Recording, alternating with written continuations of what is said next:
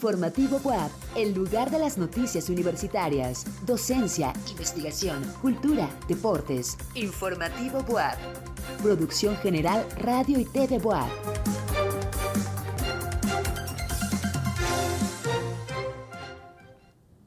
Tal? Muy buenas noches. Soy Laura Montiel y es un gusto que nos acompañe. Le doy la más cordial de las bienvenidas al espacio de noticias de nuestra institución informativo WAP. Saludamos con afecto a quienes nos acompañan desde el sitio radioitv.wap.mx o en nuestra app Radio y TV WAP o en redes sociales nos encuentra como arroba TV. Iniciamos. Toman protesta los miembros del Consejo Universitario, periodo 2023-2025. La comunidad universitaria de la UAP se suma a la colecta de la Cruz Roja Mexicana. En la cultura, entrevistamos a Patti Acevedo, cocinera tradicional y maestra mezcalera. ¿Quieres saber más? Continúa con nosotros en Informativo BOAP.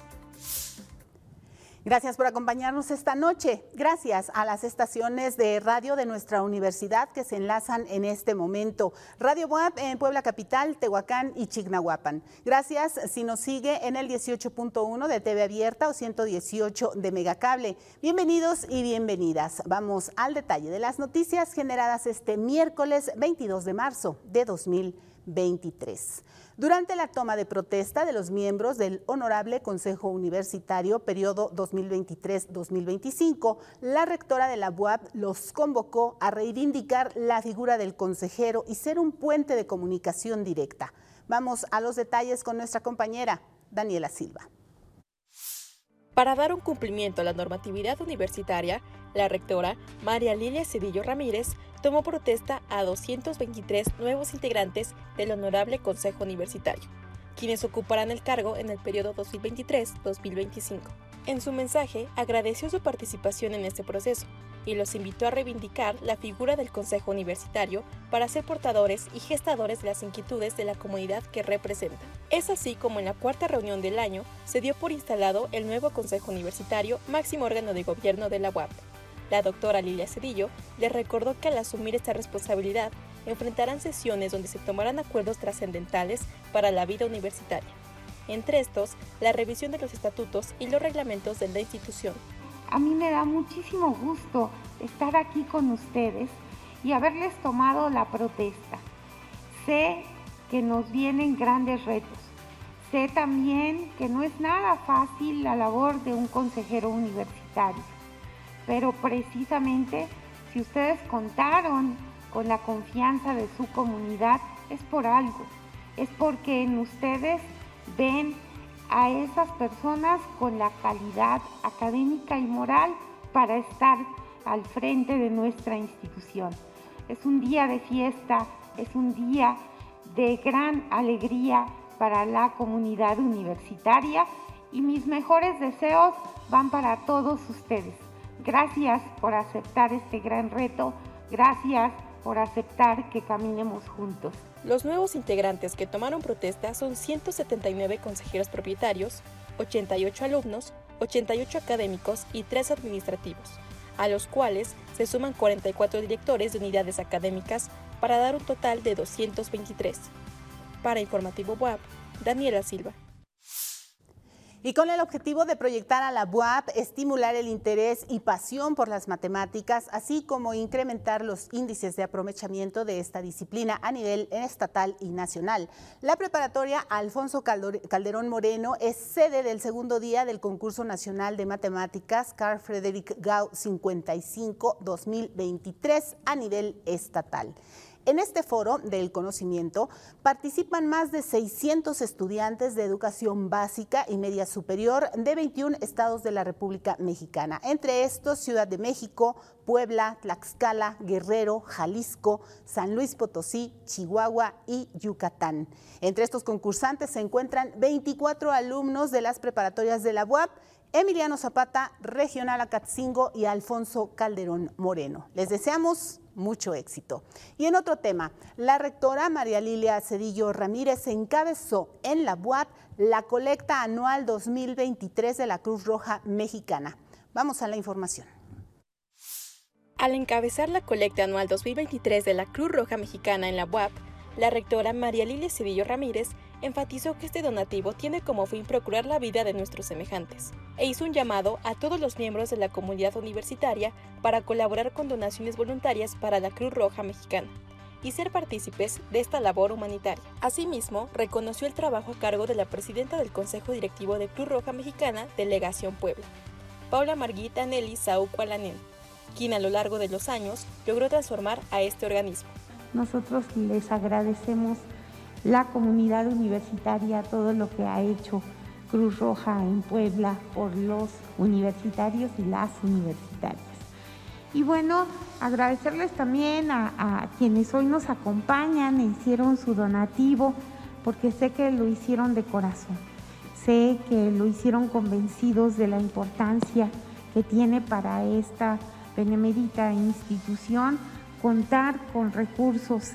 Y hago un llamado y una invitación a todos los miembros de la comunidad universitaria para que ellos también pongan un poquito de lo mucho que hemos recibido de instituciones como la Cruz Roja. Funcionarios de diferentes dependencias universitarias de la UAP emularon el ejemplo de la rectora, la primera en extender su donativo con la entrega de su aportación a la Cruz Roja Mexicana. Para Informativo UAP, Daniela Silva. Pues les invitamos a hacer su respectiva donación a la Cruz Roja. Y en otras noticias, la Facultad de Contaduría Pública invita a todos los interesados en cursar la maestría en gestión organizacional a participar en la convocatoria 2023, cuya recepción de documentos tiene como fecha límite este viernes 24 de marzo. Para consultar las bases del proceso, visiten la página de Facebook de la BUAP o bien la página oficial buap.mx en la sección de convocatorias y la Asamblea General de las Naciones Unidas declaró en 1992 que cada 22 de marzo se celebrara el Día Mundial del Agua para concienciar sobre la importancia de los recursos hídricos en nuestras vidas. Daniela Silva nos habla de este día. El Día Mundial del Agua ha servido en los últimos años para hacer hincapié sobre la crisis mundial del agua y el saneamiento que atraviesa la humanidad. Aunque este día es de conmemorar, también es para concientizar y tomar acción ante la sequía que actualmente afecta a varios países del mundo, entre los que se incluye México. A pesar de que han pasado varios años desde su celebración, los avances siguen sin ser suficientes. Las cifras alarmantes sobre la problemática de no gestionar adecuadamente las aguas residuales, las consecuencias de la sobreexplotación de los acuíferos o los impactos del cambio climático son algunos de sus impactos. Por eso ha llegado la hora de acelerar el cambio. Y en nuestro país desde hace varios años se comenzó con inculcar sencillas medidas que pueden generar grandes cambios, como por ejemplo, cerrar muy bien las llaves del agua para evitar fugas que de a poco provoquen el desperdicio, como lavarte las manos, ducharte o cepillar tus dientes. Bañarse como máximo en 5 minutos, Sé que suena difícil, pero estas duchas consumen 50 litros de agua. Por ello, es imprescindible para ahorrar agua priorizar esta medida.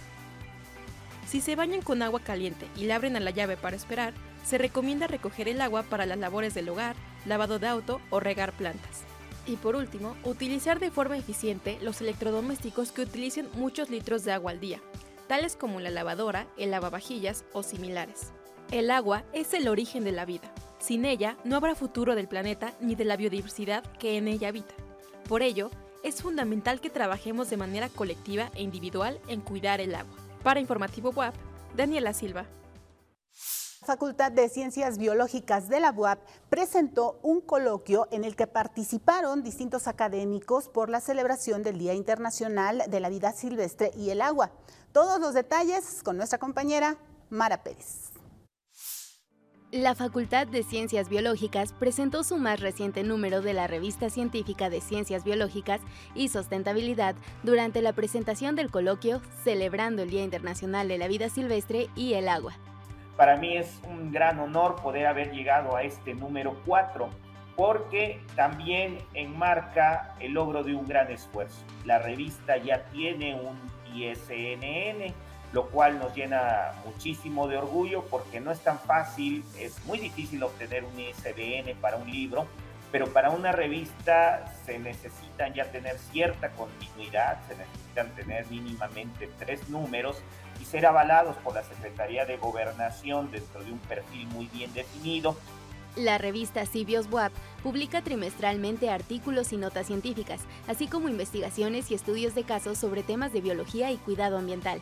En su cuarta edición encontramos seis artículos acompañados de ilustraciones, los cuales hacen que la revista sea muy llamativa en su contenido. Eh, fue un trabajo muy bonito porque invitamos a ilustradores científicos. Y el primer trabajo fue la elaboración mural de mamuts en lo que fue el antiguo lago de Saltocan, por Aslam Narváez Parra la inauguración del Jardín Shanat Chuhun de la Facultad de Ciencias Biológicas, que ustedes conocen ya muy bien, que está aquí afuera, y eh, que pues fue un esfuerzo, ¿verdad? Nos narra la doctora Palestina de cómo este, chicos que vinieron a hacer postdoctorado, de estudiantes de ella, y vean aquí fotografías este, muy bonitas, ¿verdad? De la inauguración, donde está incluso la, la rectora, la doctora Lilia Cedillo, que siempre son la última parte de la revista entre las presentaciones se habló de un tema singular llamado la comunicación en las aves, en el que la bióloga Lisette Morán compartió su experiencia como colaboradora de una empresa vial que trabaja en la preservación del ambiente natural. El ambiente va a tener cierto peso en la transmisión del sonido, porque va a haber distintos elementos dentro, dentro de él que van a interferir para tener una buena comunicación, pues son más diga, de cierto modo son más exclusivos de los machos. Que esto eh, se dirige a la funcionalidad de la reproducción, o más bien del cortejo. En la última sección de la conferencia, el doctor Eric Ramírez, del Centro de Agroecología de la UAP, expuso el impacto del tráfico ilegal de productos de vida silvestre para la naturaleza. Y la exposición en redes sociales, interacción con influencers, eh, de repente que salen los videos de personas que tienen cachorros de tigres, que tienen cachorros de jaguar, y eso a mucha gente le crea un deseo de, ok, yo también quiero tener ese estilo de vida, yo también quiero tener eh, esa especie como mascota, ¿no? Buscando a Nemo se disparó la venta de especie de este de algunas especies de pez, sobre todo el que es Dory, se me fue ahorita la especie exposición en redes sociales, esta exposición que ustedes pueden tener en internet, puede estar favoreciendo que mucha gente se entere de especies que en la vida habían visto y que ahora quieran tenerlas, ¿no? El trabajo que realizan estos investigadores promueve la protección de la flora y fauna de nuestro país. Si te interesan los temas sobre biología, también te invitamos a que seas lector de esta revista. Te habló Mara Jimena Pérez para Informativo WAP. En otros temas, la universidad invita a los estudiantes o titulados de Ingeniería Ambiental, Biología, Geofísica o áreas afines a participar en el curso básico SIG aplicado a estudios ambientales, el cual se llevará a cabo del 17 de abril al 28 de junio en modalidad híbrida. Los participantes podrán utilizar lo aprendido para el análisis de la información espacial en sus investigaciones. Para mayor información, escribir al correo miguel.valera.correo.mx o yacelda.chavarinp.correo.mx y actualmente ya es muy común el uso de herramientas y espacios virtuales que contribuyan a la formación de las y los estudiantes. Nuestro compañero José Tlachi realizó una entrevista al respecto. Veamos. Los recursos educativos abiertos son herramientas muy importantes para el proceso de enseñanza y aprendizaje dentro de las aulas, y una docente de nuestra universidad nos platica más sobre este tema.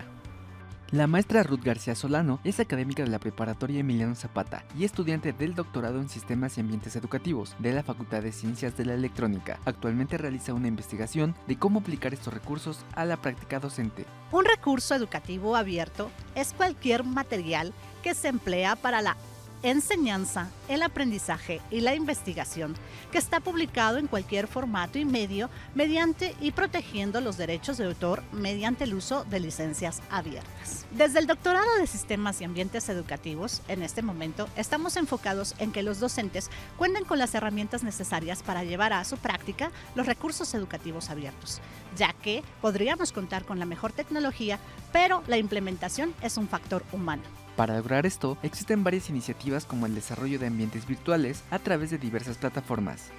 Diversas instituciones a nivel nacional en este momento y, y, sobre todo posteriormente a la pandemia han logrado incrementar la población de estos materiales en sus repositorios institucionales, donde la UAP no se ha quedado atrás, generando un ambiente virtual para el enriquecimiento docente o para el enriquecimiento académico, tanto de los docentes como de los estudiantes. La académica señaló que este tipo de herramientas también pueden ser de gran ayuda para disminuir las brechas de género que aún existen en el ámbito educativo. Es importante destacar que una de las particularidades en los últimos años de los recursos educativos abiertos está dedicado a las STEM, particularmente enfocadas en las, a las mujeres. A través de este tipo de sistemas es que las mujeres y las niñas sobre todo podrán tener una mayor accesibilidad a la educación y a áreas específicas que históricamente les han sido relegadas como la tecnología y las matemáticas. De igual forma, como docente de preparatoria, recalcó que es importante motivar a las estudiantes a perseguir sus sueños relacionados con estas áreas de ciencia y tecnología.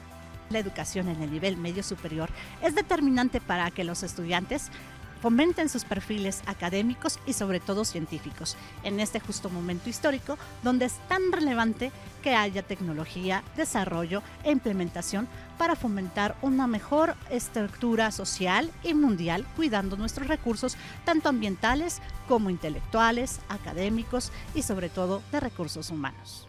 Fomentar entre las estudiantes de nivel medio superior una vocación científica e inspirarlas a convertirse en grandes investigadoras es algo fundamental para un mayor progreso de nuestra sociedad, y este tipo de herramientas educativas contribuyen con dicho objetivo.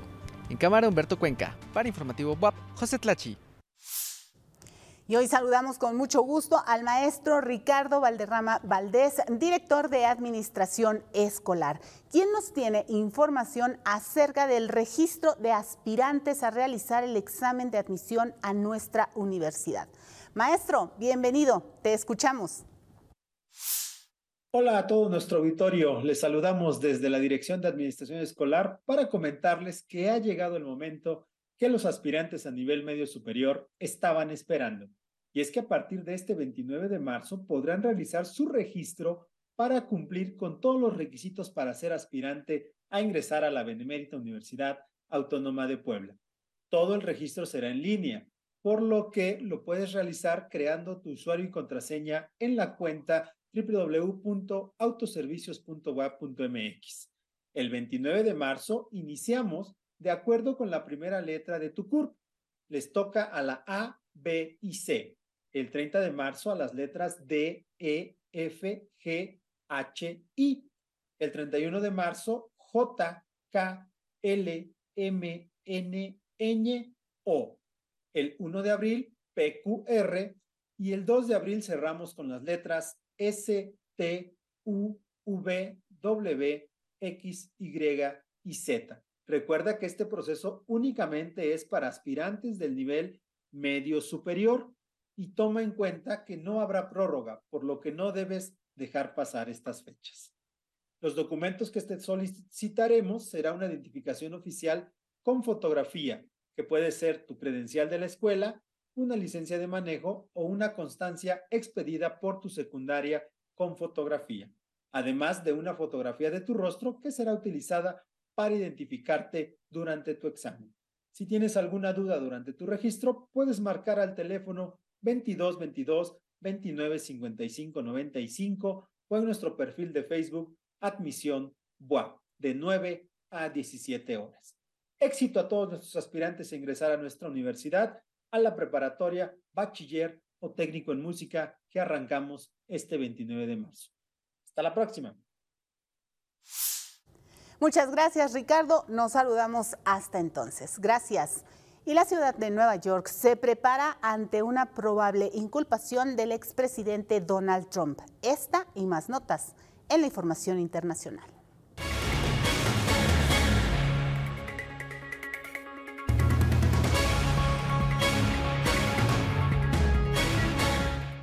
Nueva York se prepara ante una probable inculpación de Donald Trump. La policía de la Gran Manzana fue puesta en alerta, se instalaron barricadas cerca de la Trump Tower y se movilizaron algunos manifestantes a favor y en contra del expresidente estadounidense. El expresidente advirtió que sería detenido como parte de una investigación sobre un presunto pago a una actriz de cine para adultos a cambio de comprar su silencio, pero su defensa señaló que dichas afirmaciones se basan en reportes de prensa y no tanto de la fiscalía. Un fuerte terremoto sacudió Afganistán. El movimiento telúrico de 6,5 grados también sorprendió a ciudadanos de Pakistán y la India en plenos festejos de Año Nuevo persa. El epicentro fue localizado al noroeste de Afganistán, cerca de la ciudad de Jorm, en la frontera con Tayikistán, a una profundidad de 187 kilómetros según el Servicio Geológico de Estados Unidos. Hasta el momento, se reportan dos personas muertas y al menos 180 con heridas leves en el noroeste del país. En Israel, el Parlamento anuló una ley que les prohibió residir en el asentamiento de Homesh, en Cisjordania ocupada. En 2005, esta agrupación fue la única de un total de cuatro asentamientos judíos de la zona que fue desalojada por la fuerza y luego destruida por el ejército israelí. La ley aprobada en ese entonces les negaba a los israelíes la permanencia en esta zona, pero la enmienda recién aprobada permite el regreso de los colonos a la zona evacuada al norte de Cisjordania.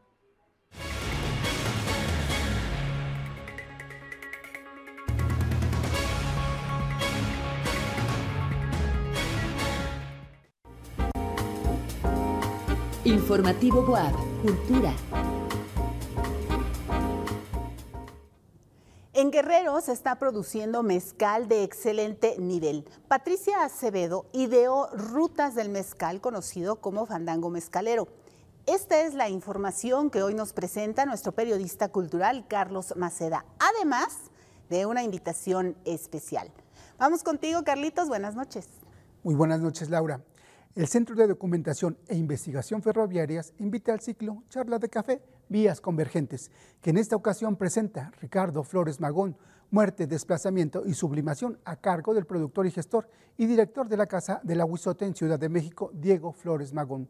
La cita es el 23 de marzo a las 13 horas en el Museo Nacional de los Ferrocarriles Mexicanos, 11 Norte 1005, entrada libre. Y en nuestra nota principal, aprovechando la visita a Puebla de Patia Cibedo, cocinera tradicional y maestra mezcalera, platicamos con ella y nos compartió algunos datos del mezcal guerrerense. Vamos a los detalles. Originaria de Chilpancingo Guerrero, Patricia Acevedo Pacheco, además de ser cocinera tradicional, es actualmente directora de la Ruta del Mezcal de Guerrero y presidenta de la Asociación de Productores de Mezcal de Guerrero. Soy Patia Acevedo, cocinera tradicional y maestra mezcalera, y el mezcal en mi vida pues tiene un significado muy grande, ya que primero es el sustento familiar y pues con el mezcal he conocido tantas cosas, se han abierto tantas puertas que significa mucho para mí. Dentro de los varios proyectos que desarrolla, nos comenta sobre el denominado Fandango Mezcalero, un recorrido de ocho rutas partiendo de Chilpancingo para conocer los procesos del mezcal. En donde van a conocer todos los procesos del mezcal, tener contacto con los maestros mezcaleros, que les contarán sus experiencias, sus vivencias, eh, que les enseñarán los procesos de mezcal, con cocineras tradicionales que van a compartir sus recetas tradicionales, este, todo lo que es este, en un momento determinado la historia, la cultura, la tradición de nuestro estado de Guerrero. Estas rutas comprenden 35 fábricas de maestros mezcaleros cuya base es el maguey cupreta. Y vamos con nuestro trabajo los mezcaleros, promocionando nuestro mezcal. Tenemos un mezcal muy sabroso de un maguey que está como este, es el maguey cupreata que es un maguey de un sabor aromático, este, sabroso, y lo destilamos principalmente en Guerrero. También en Guerrero tienen destilados de otro maguey conocido como espadín, pero cada región del estado se identifica por su sabor. Sí tenemos son diferentes marcas de mezcal y de diferentes lugares de las regiones de Guerrero y por lo tanto pues cada una tiene su sabor que lo identifica si es de la montaña, si es de la zona centro, si es de tierra caliente, o sea, son diferentes los sabores. Por el proceso también, hay procesos artesanales, hay procesos ancestrales. Uno de los mezcales que se producen es el conocido como mezcal de avispa, que la maestra Patti rescata de las tradiciones guerrerenses.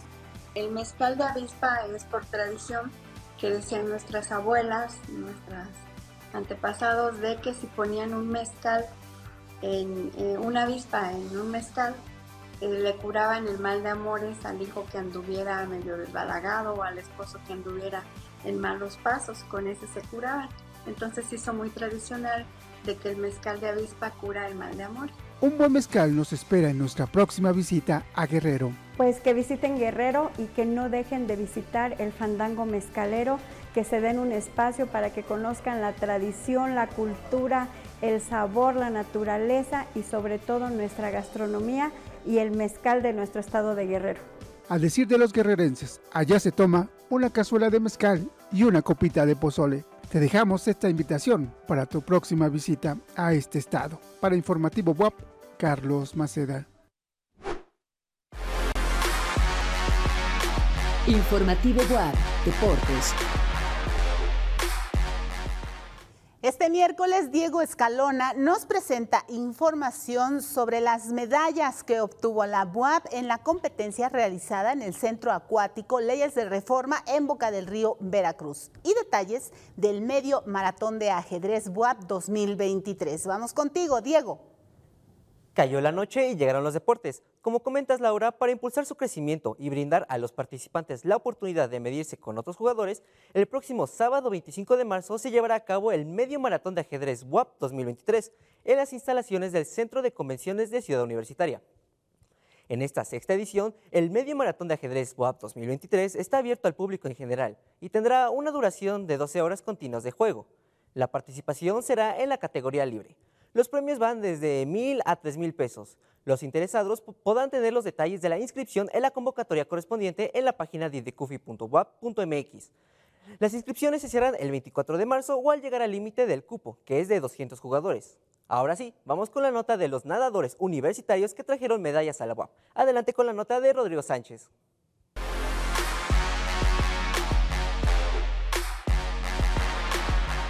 Se llevó a cabo la edición 31 del torneo Álvaro Armas, curso largo que se desarrolló en el Centro Acuático Leyes de Reforma en Boca del Río Veracruz, en donde nuestros lobos acumularon un total de cuatro medallas de la mano de Diego Alcaraz Ubach de la Facultad de Físico-Matemáticas en 50 metros pecho y 100 metros pecho, Pier Paolo Uguccini Rodríguez de la Facultad de Arquitectura en 50 metros dorso, y Sofía Patiño Cucuecha del Centro de Formación Lobos WAP en 100 metros pecho.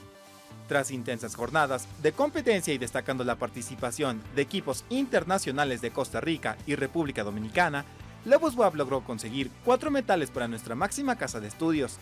Dicha competencia forma parte de la preparación de los atletas rumbo al selectivo único de Monterrey que se llevará a cabo del 4 al 9 de abril, donde buscarán, por supuesto, los primeros lugares. En tanto, el Centro Acuático Universitario se prepara para recibir a los nadadores que participarán en la sexta edición de la Copa de Natación. Muchas felicidades a nuestros lobos por esta destacable participación en el torneo. Les deseamos mucha suerte en la próxima Copa de Natación, en donde los alentaremos y apoyaremos como siempre. Informó para Informativo WAP Rodrigo Sánchez.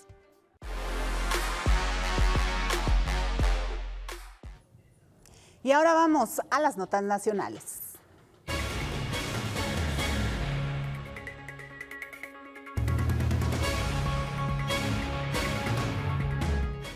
México y Estados Unidos acordaron construir proyectos de energías renovables en el sur mexicano para acelerar su uso y combatir el cambio climático. Ambos países comparten la meta de descarbonizar su economía para el 2035, según anunció el secretario mexicano de Relaciones Exteriores, Marcelo Ebrard, durante la COP27.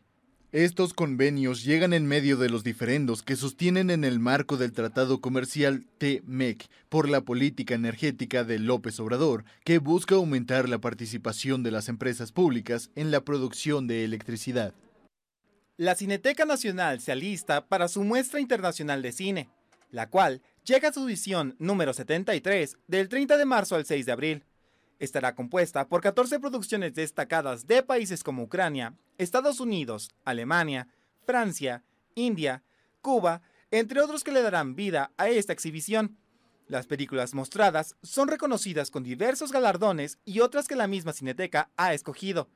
Tras haber visitado la Cineteca, la exhibición se podrá disfrutar en distintos espacios de la Ciudad de México e interior de la República, como en el Cine Tonalá, el Centro Cultural Universitario de la UNAM y cines seleccionados de Cinemex y Cinépolis.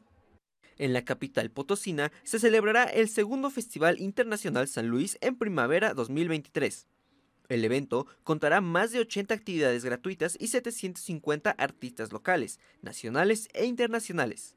Se espera una derrama económica cercana a los 200 millones de pesos, producto de un 100% de ocupación hotelera, de servicios y alimentos de visitantes locales y nacionales. Esta muestra se llevará a cabo del 1 al 15 de abril en 13 sedes y calles del centro histórico del lugar.